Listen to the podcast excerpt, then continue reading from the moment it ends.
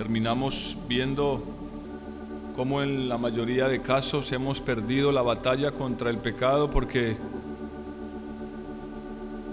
debido a la falta de entendimiento hemos querido pelear esa batalla cuando ya el pecado se ha consumado. Estuvimos viendo cómo la concupiscencia y el deseo engendran el, pecado y dan a luz el pecado cuando conforme a esa concupiscencia y a ese deseo somos tentados. Es muy fácil. Y cuando digo muy fácil es muy fácil. Demasiado fácil. Para el pecado engañarnos.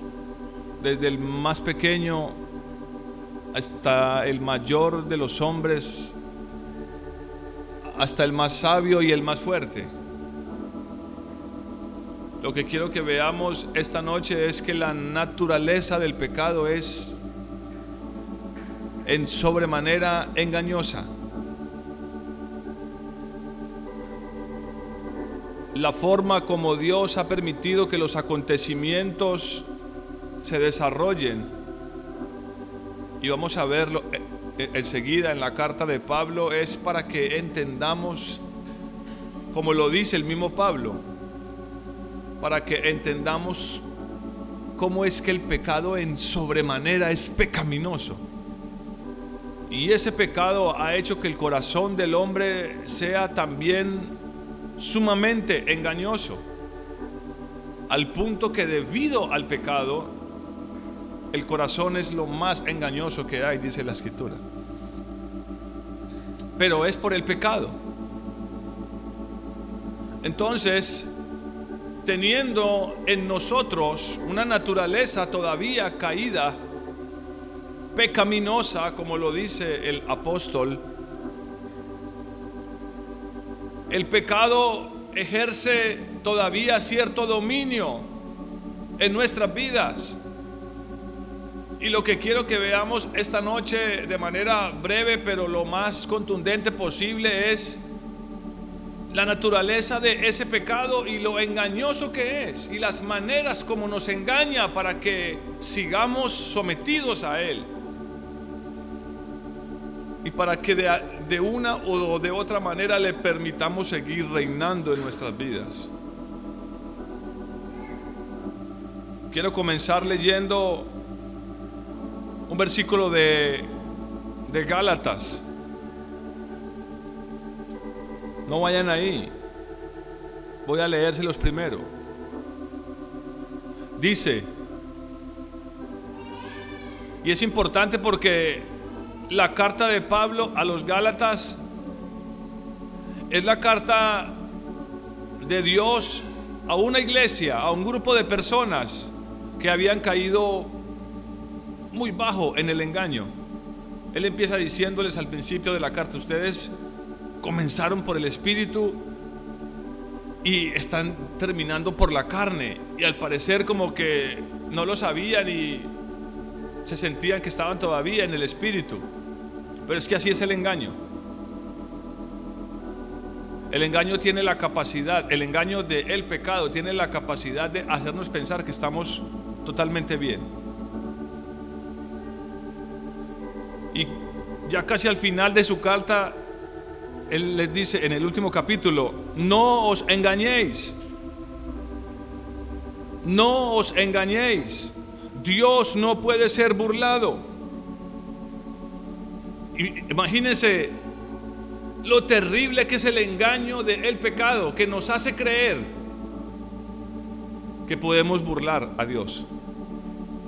¿Entienden cuando dice burlar? No solamente está diciendo reírse de Dios, sino engañar a Dios. Hacerle creer a Dios que somos algo que no somos. Él les dice, miren, abran sus ojos, despierten, no se engañen. Dios no puede ser burlado. Dios no puede ser confundido. No podemos falsearle algo y que él piense que es verdadero. Es imposible. Pero Pareciera innecesario que estuviera diciendo esto, ¿no? Que Él les tenga que decir esto. Miren, abran sus ojos, no se engañen. Dios no puede ser burlado. Pareciera innecesario. Eh, hermanos, qué, qué tremendo esto.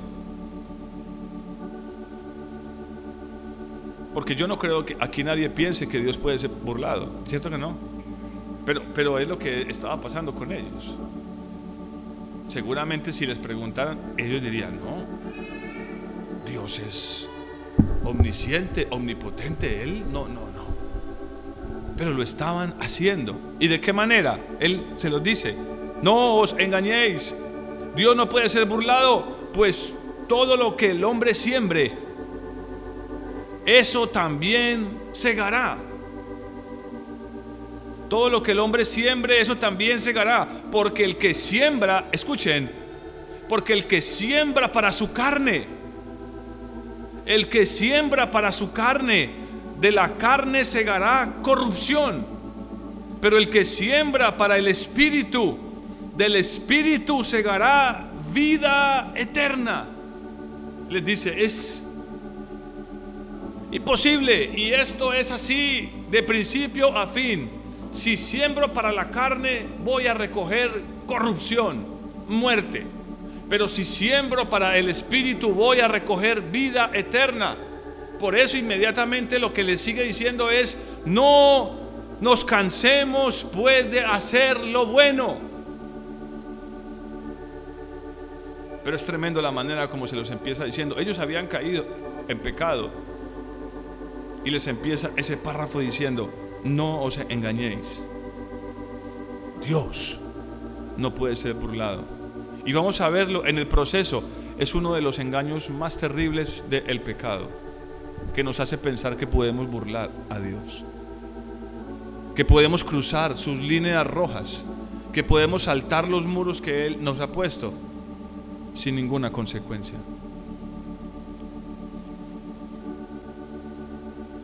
Hebreos, ah, bueno, el versículo que les leí es Gálatas 6, 7 al 9. Gálatas 6 del 7 al 9.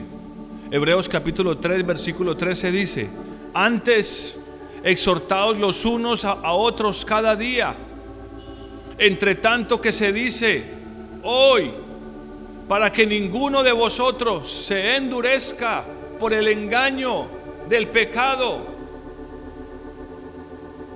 lo peor del pecado es que endurece nuestro corazón.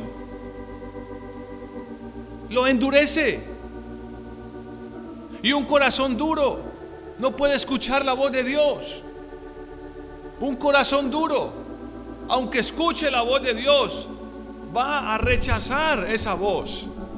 La va a menospreciar. No la tomará como santa. Ahora, Hebreos 3:13 dice, exhortados unos a otros cada día. Pero, pero algunos han usado ese verso para, para llenarse de una autoridad que en muchos casos no tienen para exhortar a todo el mundo.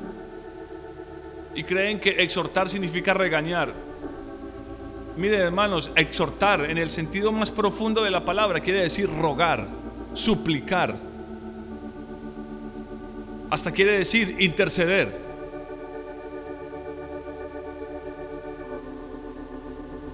Porque cuando exhortamos de manera equivocada, estamos corriendo el gravísimo peligro de caer en lo mismo que esa persona está cayendo.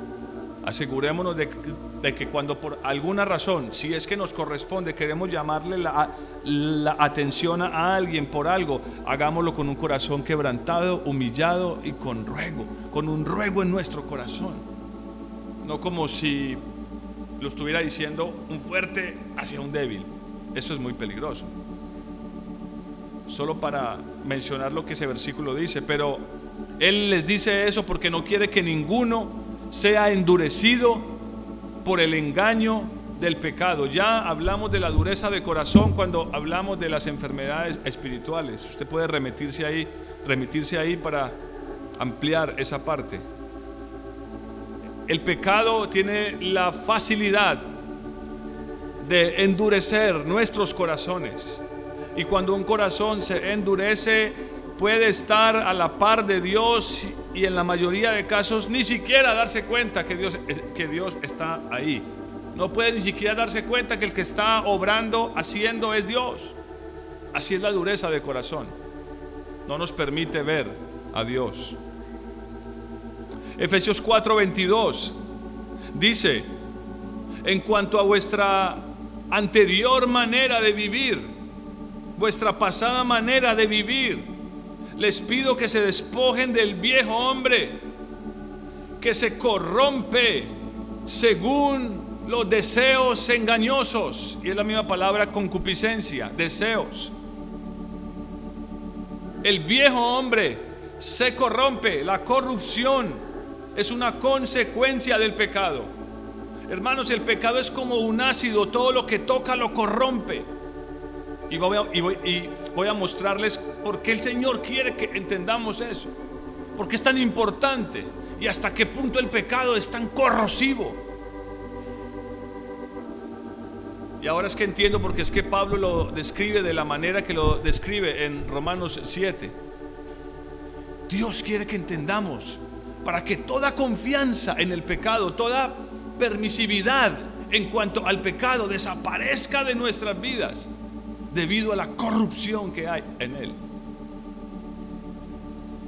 El apóstol les dice a los efesios, despójense de esa manera de vivir que está corrupta, que se corrompe debido a deseos engañosos. El pecado tiene la facilidad de hacer que nuestros deseos aunque parezcan buenos, se vuelvan deseos engañosos. Y sigue diciéndoles en el versículo que sigue, 23, y que seáis renovados en el espíritu de vuestra mente. Y que seáis renovados en el espíritu de vuestra mente. Leí Efesios 4, 22 y 23. Entonces, el pecado puede endurecernos el pecado puede hacer de nuestros corazones, de nuestros deseos engañosos. El pecado nos puede hacer pensar que podemos burlar a Dios. Y básicamente eso fue lo que sucedió en el huerto. No vayan ahí, pero eh, esto es importante hasta hoy que lo meditaba fue que lo vi. Cuando en Génesis 3 la serpiente aparece en el huerto para tentar a Eva,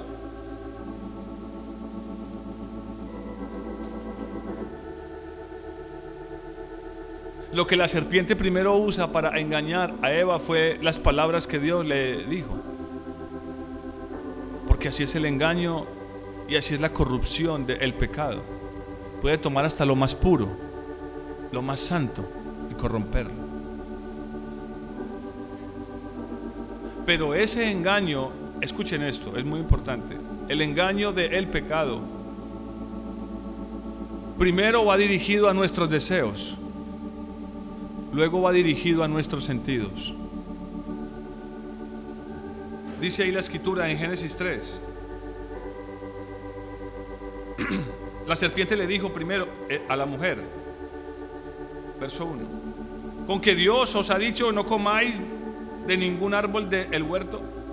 Y la mujer le dijo a la serpiente, del fruto de los árboles del huerto podemos comer, pero del fruto del árbol que está en medio del huerto, dijo Dios, no comeréis de él ni lo tocaréis para que no muráis. Entonces la serpiente dijo a la mujer, no moriréis. Pero Dios sabe que el día que comáis de él serán abiertos vuestros ojos y seréis como Dios, conocedores del bien y del mal. Primero toca su deseo. Miren hermanos, ese huerto estaba lleno de árboles y seguramente de frutos maravillosos. Ya lo hemos dicho muchas veces. Pero en ese instante, cuando el engaño entra en el deseo de Eva, inmediatamente el versículo que dice, que sigue, dice, al ver los sentidos, al ver la mujer que el árbol era bueno para comer, agradable a los ojos y deseable para alcanzar la sabiduría, lo tomó y lo comió. Y esta es la razón por la cual Pablo le está diciendo a los efesios, apártense de lo mundano. Y se lo dice también a los tesalonicenses, ya vamos a verlo. Apártense de lo corrupto del viejo hombre, apártense de eso, para que sus deseos no sean corrompidos por el pecado. Y miren hermanos, la naturaleza de Satanás que vino para matar, robar y destruir es engañosa. Y el deseo de Dios de que usted y yo permanezcamos en luz, en su presencia, es porque Satanás tiene la facilidad de convertir los mandamientos de Dios en tentación. Y ya voy a explicarles cómo es que funciona esto. Es, es tremendo, hermanos. Satanás tiene el poder, debido al engaño del pecado, de convertir los mandamientos de Dios en tentación. El mandamiento de Dios era no coman de ese árbol. Pero cuando Satanás viene y toma las palabras de Dios en su boca, ¿qué sucede? Convierte ese mandamiento en una tentación para Eva y ella lo mira y dice, sí, se ve, se ve agradable. Y lo come. Por eso es que más adelante vamos a verlo. Pablo dice, yo estoy preocupado de que así que como de que así como Eva fue engañada, vuestros sentidos sean extraviados por Satanás. Pero ya lo veremos. Hay algo que encontré y me gustó muchísimo, es una alegoría acerca de lo que sucedió en el huerto. Lo escribió un hombre hace mucho tiempo y dice más o menos eh, así. La serpiente representa el placer. Eva representa los, los, los, los sentidos. El placer, como sucede siempre, quiere la cosa prohibida y ataca los sentidos. Adán representa la razón. Entonces, por el ataque de lo prohibido a los sentidos, la razón termina extraviándose y viene la muerte. Siempre será de la misma manera. Y vamos a verlo, hermanos, no es sino que a, algo se le ponga el rótulo de prohibido para que despierte una fascinación en el corazón humano. Amén. Eh, eh, eso es, dígale eh, a un niño, no toque eso. Es como si usted le hubiera dicho, corre y tócalo. Y sí, sí saben de qué hablo, ¿no? Usted le dice a un niño, no, no, eso no puede tocarlo. Y ya él está así. No mira para otro lado, solo quiere tocar eso. ¿Por qué? Ese es el engaño del pecado.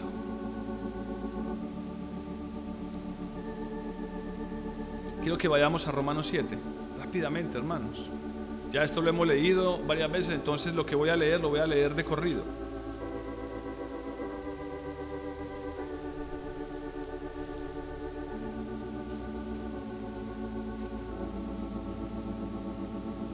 Voy a leer a partir del versículo 7, Romanos 7, 7. ¿Qué pues diremos? ¿La ley es pecado? Recuerden, para retomar esto, el contexto de todo esto, ¿cuál es? Que Pablo dice que sin ley no hay pecado. Que la ley fue lo que permitió que el pecado fuera introducido al mundo y que la ley fue puesta en el mundo para que el pecado se manifestara. Entonces, muchos no quieren tener nada que ver con, con, la ley. Entonces él tiene que escribir este párrafo para hacer una defensa de la ley y para mostrarles qué es lo que, qué es lo que realmente pasa y que el problema no es la ley, como ya lo hemos venido diciendo. Algunas congregaciones, algunas denominaciones dicen que la ley es tan mala que no tenemos nada que ver con ella. Apártense de todo lo que sea la, ley, pero no es lo que este pasaje dice. Entonces, ¿la ley es pecado? De ninguna manera. Pero, pero, ese pero es la explicación que Él nos da. Pero yo no conocí el pecado sino por la ley. y tampoco conocería la codicia si la ley no dijera no codiciarás. Pero el pecado aprovechándose, oigan, pero el pecado aprovechándose, la palabra griega es sacando ventaja. Aquí es donde aclara cuál es el problema con el pecado y su relación con la ley. Pero el pecado aprovechándose de qué? ¿De qué? ¿Están ahí leyendo o no? ¿Estoy solo? Del mandamiento. ¿Qué fue lo que hizo Satanás? Se aprovechó de, el mandamiento que Dios le dio a Eva, con que Dios os ha dicho. Se aprovecha de ese mandamiento.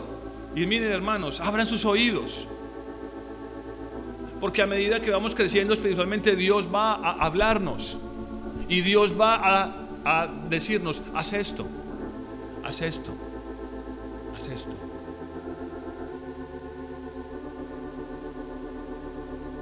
Voy a decirlo así, y es mi parecer. Dios le dijo a Abraham, tendrás un hijo. Pero pasaba el tiempo y pasaba el tiempo y no sucedía nada. Y viene un deseo un pensamiento que parecía bueno, que tenga un hijo con la esclava. Pero eso hasta el día de hoy ha sido una de las cosas más trágicas en el mundo. Porque ese hijo es el padre de la bestia que, que está representada hoy en el Islam. Es una bestia que solo quiere destruir, matar, y de eso vamos a verlo luego. Estoy estudiando algo sobre eso. Pero parecía algo inofensivo.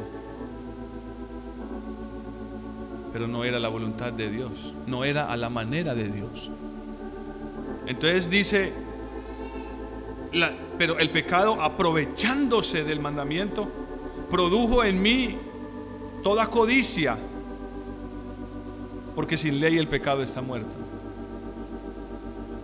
produjo toda codicia, porque sin ley el pecado está muerto. Y yo sin la ley vivía en un tiempo. Miren, aquí está Pablo eh, eh, haciendo una autobiografía, está mostrándose él como hombre. Yo sin ley vivía en un tiempo, pero al venir el mandamiento, el pecado revivió y yo morí. Y hallé que el mismo mandamiento que que era para vida, a mí me resultó para muerte. Fue lo mismo que, que, pasó con, con Eva. El mandamiento que Dios le dio eh, eh, era para qué? No comas de ese árbol porque moriréis. O sea, era, era un mandamiento para vida. Pero ese mismo mandamiento se le convirtió en muerte. Sigamos leyendo. Versículo 11. Porque el pecado, aprovechándose del mandamiento, otra vez, ¿qué hizo? Me engañó. Él está hablando de cómo funciona el engaño del pecado. Y mire, hermanos, no está hablando de que el pecado y su naturaleza tomó esto para engañarlo, o un plato de comida, o un bien material, o unas monedas, unos billetes. Está hablando de algo santo, de algo justo y bueno como el mandamiento de Dios, como la ley de Dios. Por eso es que Dios permitió esta relación entre la ley y, el pecado. Pero sigamos leyendo para que lo entiendan mejor. Espero que estemos comprendiendo, lo tengo que ir rápido por el tiempo. Versículo 11, de nuevo. Porque el pecado aprovechándose del mandamiento, me engañó y por él me mató, por el mandamiento. De manera que la ley a la verdad es como, es santa y el mandamiento santo, justo y bueno. Entonces, lo que es bueno vino a ser muerte para mí. Nunca, de ninguna manera. Más bien, y esta, y esta es la clave de esto, más bien, más bien, el pecado para poder mostrarse como pecado produjo en mí la muerte por medio de lo que es que. ¿Y qué es lo que es bueno? El mandamiento. Ojo con esto. Si Dios no hubiera introducido la ley en el mundo, el pecado no se hubiera mostrado como pecado. No sería imposible para nosotros saber que algo es pecado. No seríamos capaces de reconocerlo. Andaríamos por la vida diciendo todo es bueno. Todo. Mataste a alguien, eso es bueno. Pero la ley es lo que ha hecho que el pecado se muestre. Es decir, la tarea de la ley es desenmascarar el engaño del pecado. ¿Ven lo glorioso de la ley de Dios? Lo precioso de, de, esta ley. Por eso David dice en el Salmo 119, yo amo tu ley. Porque él sabía lo que la ley había hecho en su vida. Ahora, después de que el pecado es desenmascarado por la ley, ya la ley ya ha cumplido su función. Como dice, como le, como le explica Pablo a los Gálatas, la ley es un ayo que está puesto en nosotros, esperando que maduremos. Somos como niños y está ahí como un instructor, como un ayo, para que cuando maduremos ya esa ley ya no tiene un propósito. Amén. No tiene un propósito. Sigue cumpliendo una función, pero, en el momento que se nos muestra que es pecado, ya podemos decir, estoy muerto a la ley. Pero como veíamos el jueves pasado, es posible que, sigamos pensando por nuestra falta de entendimiento y por el engaño del pecado, que nuestros pecados no son como el carmesí, ni como la grana, sino que son así un poquito grisáceos, no son tan graves. Yo no debería tener que estar postrado clamando al Señor, ni temiendo el juicio de Dios porque no he hecho tantas cosas malas. Otra parte del de, el engaño del pecado. Pero terminemos el, el verso. Más bien, más bien, el pecado, para mostrarse como pecado, produjo en mí la muerte por medio de lo que es bueno, a fin, este es el fin de la ley, el propósito de la ley más bien, a fin de que el pecado, por medio del mandamiento, llegase a ser extremadamente pecaminoso. Oh, ese es el propósito de la ley, mostrarnos que el pecado es extremadamente, esa palabra es, es increíble absolutamente, extremadamente, desbordadamente pecaminoso, para que nosotros no pongamos más la confianza en el pecado, que está constantemente corrompiendo nuestros deseos.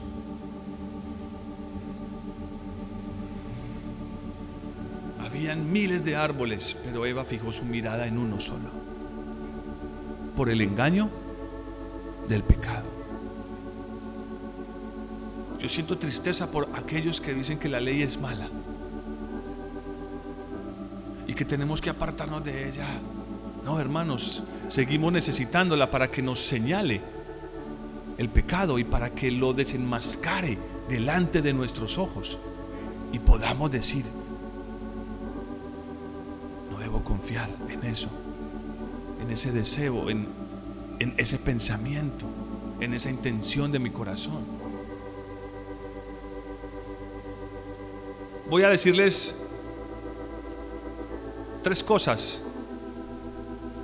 Cómo el pecado obra en tres cosas para, para podernos engañar.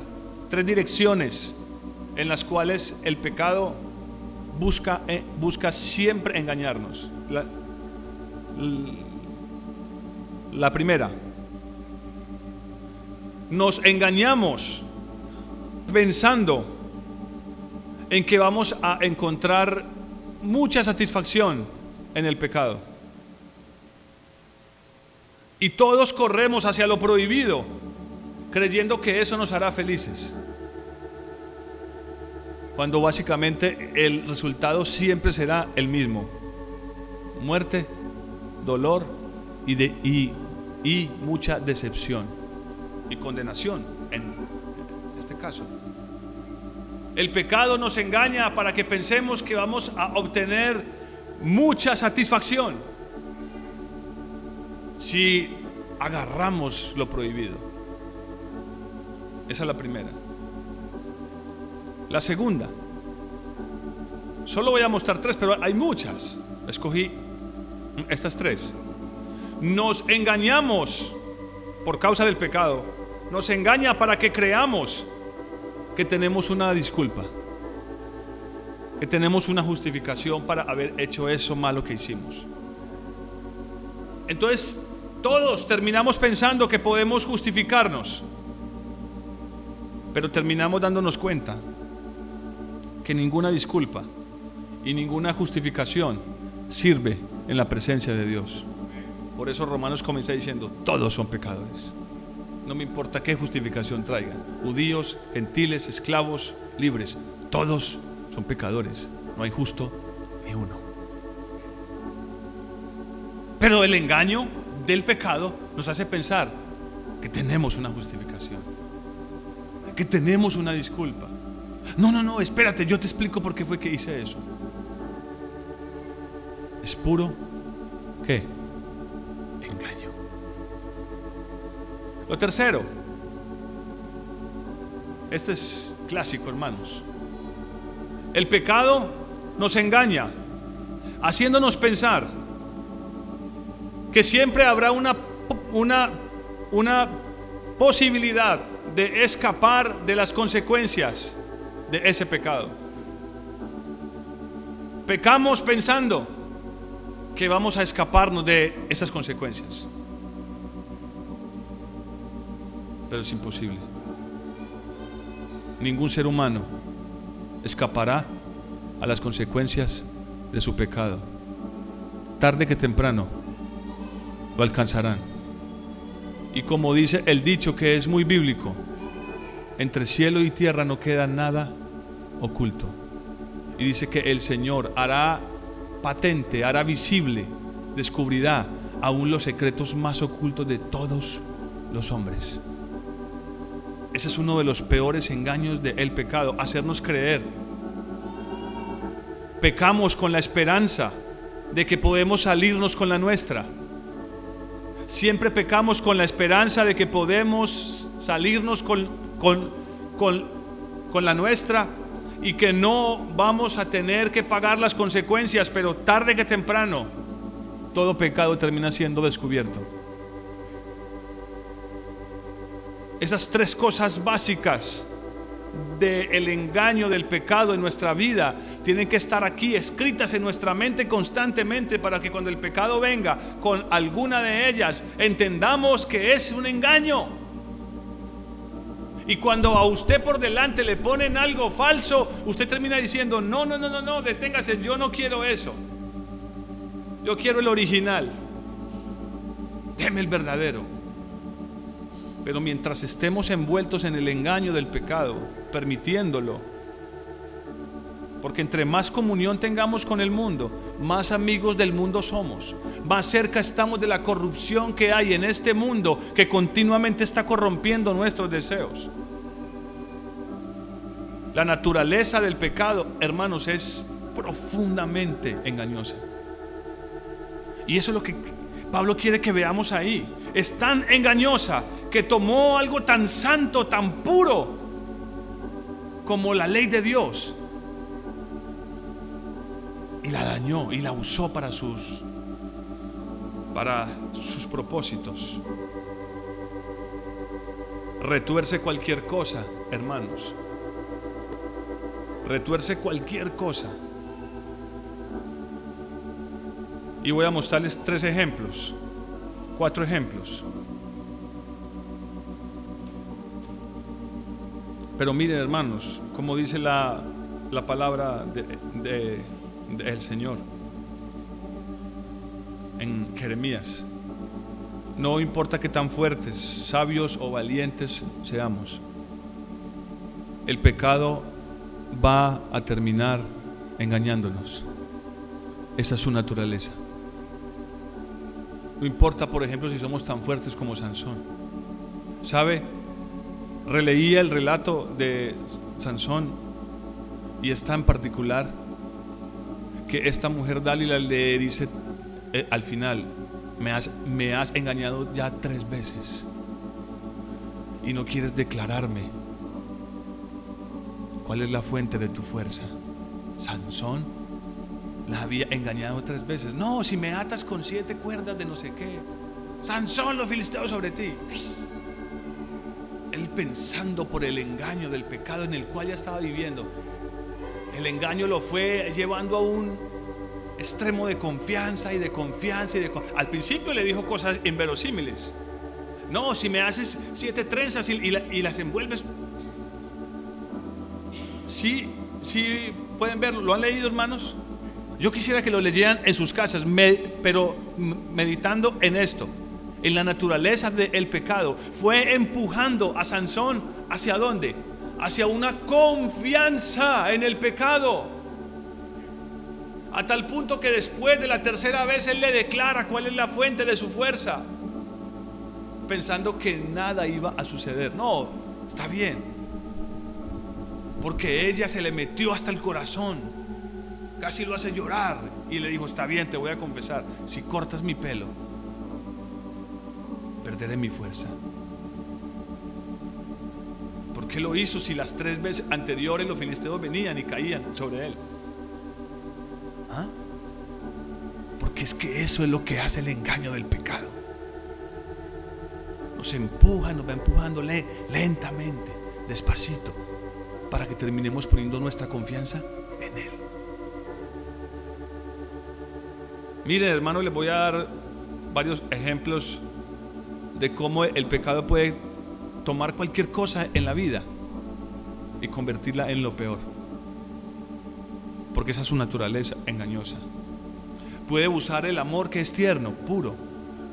El amor que Dios nos permitió disfrutar.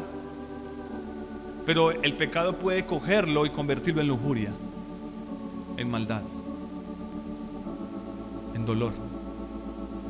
Algo tan puro como el amor, tan inocente como el amor. Por ejemplo, entre una madre y su hijo. Satanás puede usar el engaño del pecado para hacer que esa madre crea que ama tanto a su hijo que no debería disciplinarlo porque lo ama mucho. Esa es la razón que me han dado muchas personas, la mayoría, para no darle vara a sus hijos es que lo aman mucho y les duele. Les duele ver sufrir a sus hijos y, creen que es una expresión de amor. Pero es el engaño del pecado. Así no te creer que eso es amor. Cuando la escritura dice que el padre o madre que no disciplina a su hijo, ¿lo ama? ¿Lo qué? Todo lo contrario. Todo lo contrario. Pero así es, la naturaleza del pecado nos va empujando hasta que estemos en el borde del abismo y nunca lo sabremos hasta que ya estamos cayendo. También puede tomar el buen deseo de un hombre por trabajar y salir adelante para velar por su familia. Pero el pecado puede convertir ese buen deseo en una obsesión por el dinero, el poder y las cosas materiales haciendo de tal manera que ese hombre termine descuidando a su propia familia y su propia vida y su comunión con Dios, cuando en verdad era un buen deseo. Trabajar y salir adelante para velar por su familia era un buen deseo, ¿no? Pero el engaño del pecado puede convertir eso en algo peligrosísimo, en una obsesión por el dinero, las cosas materiales, la posición, el poder. De la misma manera puede el pecado debido al engaño, tomar la belleza que hay en la amistad y usarla como una mala influencia y como una seducción para cosas malas. Es una bendición poder tener amigos. Pero ¿cuántos han caído en el mal y en la desgracia por causa de sus amigos? Por causa de lo que la gente conoce o llama hoy amistad. ¿Qué es lo que la Biblia dice acerca de un amigo? Un verdadero amigo, según la Biblia, siempre estará dispuesto a pararse delante de ti y decirte la verdad, aunque esa verdad produzca dolor, aunque esa verdad sea difícil. Es el concepto de Dios acerca de la amistad. Puede tomar las buenas intenciones de nuestro corazón. La cuarta. puede tomar las buenas intenciones de nuestro corazón y convertirlas en deseos perversos que nos alejan de Dios. Y de esto sí que conozco bastante. Aprendamos a desconfiar de las intenciones de nuestro corazón. Porque el engaño puede convertirlas, aunque sean buenas, en cosas muy malas y dolorosas. Eso es lo que Pablo está haciendo en ese pasaje. Ese es el relato que Pablo hace en ese pasaje. Todo lo que el pecado toca lo corrompe, lo destruye, lo convierte en muerte, en dolor.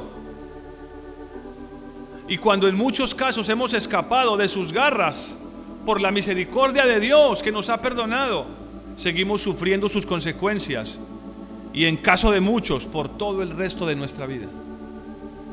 El pecado deja marcas imborrables, hermanos, que solo van a ser borradas en muchos casos de nosotros cuando el Señor venga y si es su misericordia y nos lo permite, tener un nuevo cuerpo, una nueva identidad en Cristo Jesús, un nombre nuevo. Pero las marcas, el pecado es tan corrupto que las marcas que deja son imborrables. Puede convertir, por ejemplo, la bendición de una familia en un infierno. ¿No es la familia una bendición? Pero cuando le cedemos al pecado el control de nuestros deseos, nuestra voluntad, emociones, nuestros sentidos, entonces ya la familia ya no es una bendición. Recuerden, hermano, nos va empujando despacito. Con que Dios os ha dicho que no podéis comer de ningún árbol del huerto. Despacito. Un pequeño empujoncito casi imperceptible.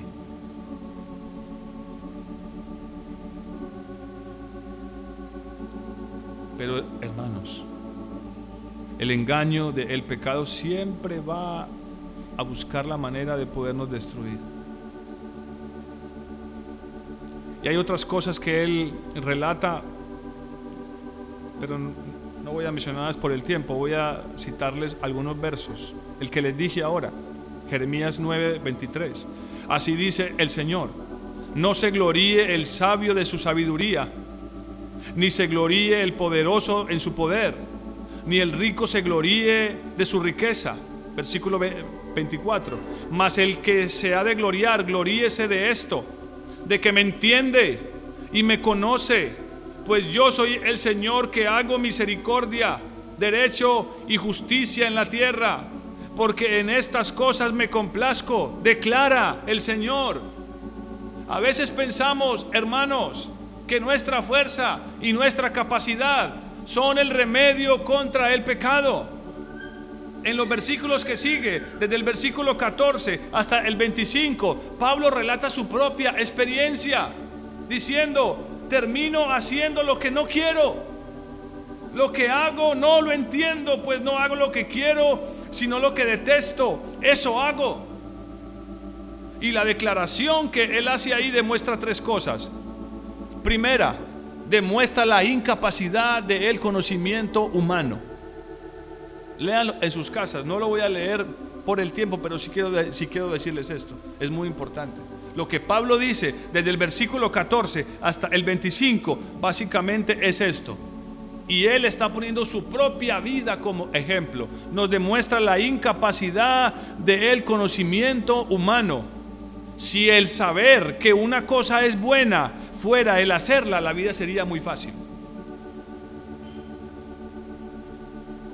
Como si dijéramos, sí, sí, sí, yo he visto cómo se hace. Y pensar que porque vimos cómo se hace ya podemos hacerlo. Oh, yo, yo me he puesto en ese plan. Y sí que he sudado.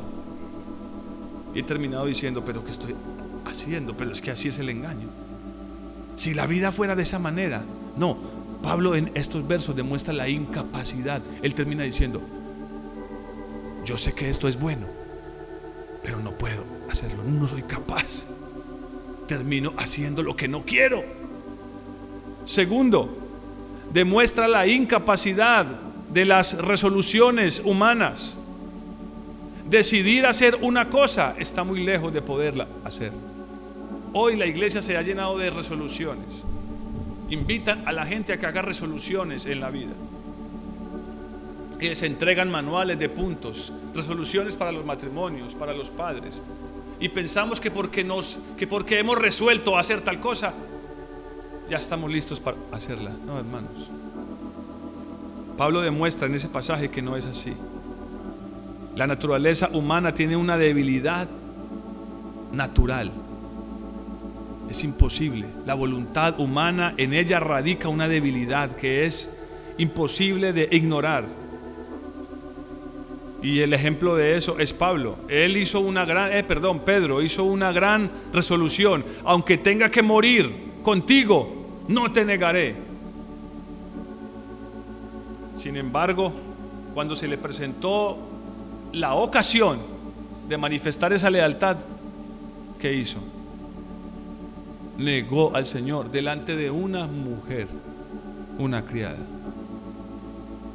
A veces creemos que porque resolvemos decir delante de Dios, Señor, no vuelvo a hacer esto o lo otro, o prometemos pensando que así es de fácil. No, hermanos, mientras no esté la fuerza de Cristo presente, la voluntad humana siempre estará apuntando hacia el fracaso. Algunos creen que es cuestión de fuerza de voluntad. No, hermanos, sin Cristo Jesús, sin Cristo Jesús, sin su Espíritu, sin la fuerza de Dios en nosotros, nuestra voluntad siempre apunta hacia el fracaso. Siempre.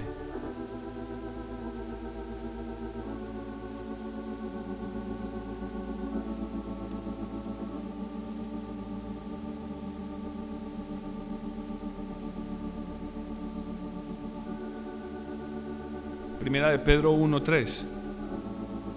Pues su divino poder nos ha concedido todo cuanto concierne a la vida y la piedad mediante el verdadero conocimiento de aquel que nos llamó por su gloria y excelencia. Escuchen esto. Por medio de las cuales nos ha concedido sus preciosas y maravillosas promesas a fin, a fin de que por ella lleguemos a ser participantes de la naturaleza divina, habiendo escapado de la corrupción que hay en el mundo por causa de la concupiscencia. Ah, qué pasaje. Y, me, anhelaría tiempo para pararme ahí y tratar de desmenuzar lo que él dice.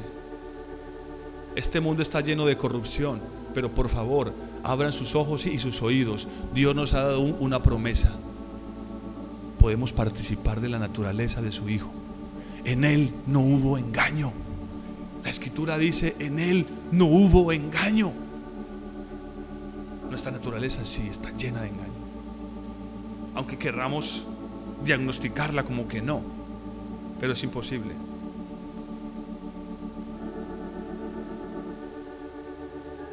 Ahora, ¿qué hacer, hermanos? Pablo más adelante nos dice cómo funciona esto. Ya lo leí en Jeremías, pero Pablo en Romanos 9:15 dice, pues a Moisés le dijo, tendré misericordia del que yo tenga misericordia y tendré compasión del que yo tenga compasión. Así que no depende del que quiere ni del que corre, sino de Dios que tiene misericordia. la lucha contra el pecado y contra el engaño de el pecado no depende de nuestra fuerza, ni de nuestra voluntad, ni de nuestra sabiduría, ni de nuestra valentía.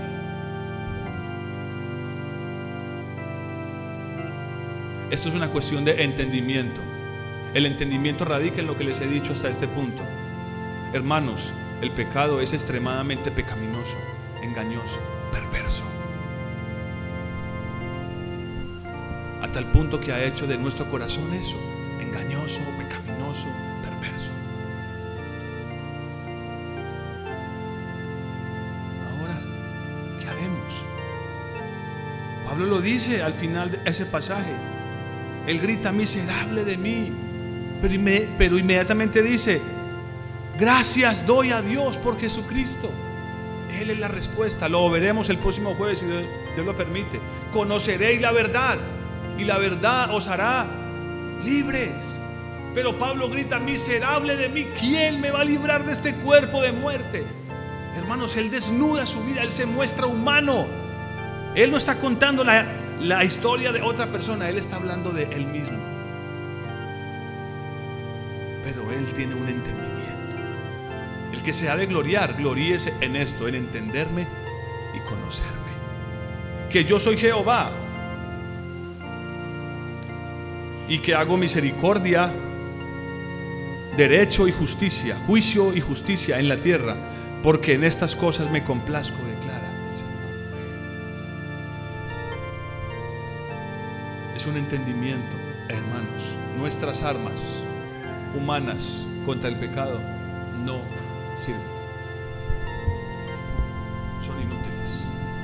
Ni mi voluntad, ni mis resoluciones, ni la capacidad de comprender el pecado. No, no, no. Él va a engañarme. Él me va a engañar una y otra vez. Y es tan, y es tan corrupto que puede tomar lo santo y lo justo. Oh hermano, yo he visto a muchas personas usar esta palabra de Dios bajo el engaño del pecado, para su propia conveniencia, para golpear a otros con sus palabras, para justificarse. Oh hermanos, y, sé que lo he hecho muchas veces, que Dios me perdone. No podemos confiar en el pecado.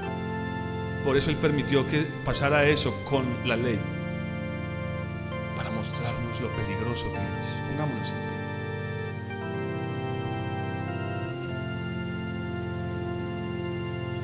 Oh, tu preciosa unción,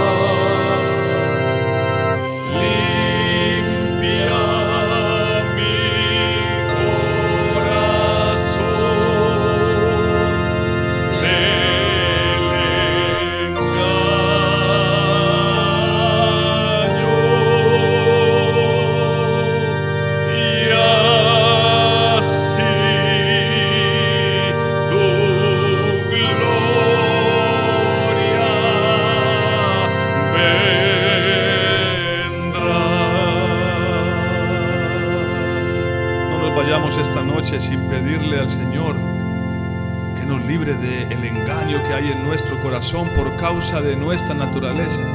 Vamos a cantar este canto de nuevo, pero mientras lo cantamos que haya un clamor en nuestros corazones.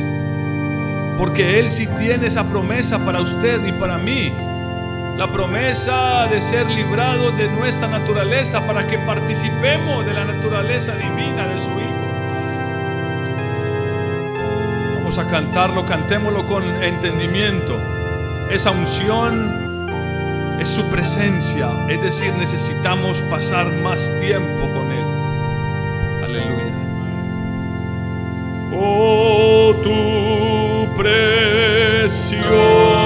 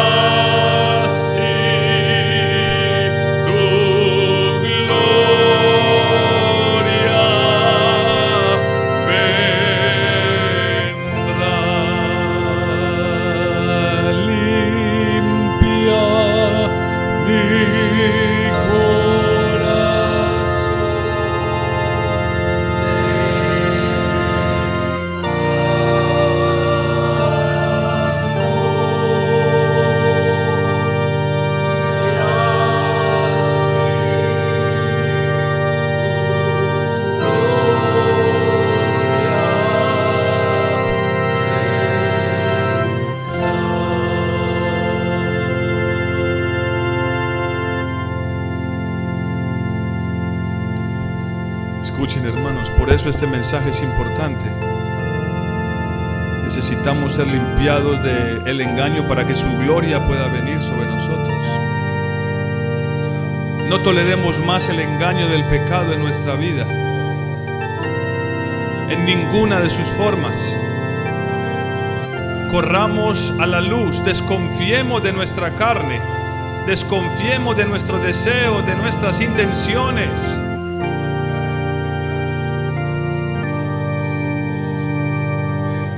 Y gracias Señor por haber enviado la ley que, que nos muestra el pecado tal como es, en sobremanera pecaminoso. Lo desenmascara frente a nuestros ojos y nos hace ver nuestra necesidad para que corramos a tu presencia, buscando la unción del Santo, de tu Espíritu Santo, para ser librados de lo que somos. Ay, mi. Gracias sean dadas a Dios por Jesucristo, nuestro Salvador. Gracias sean dadas a Dios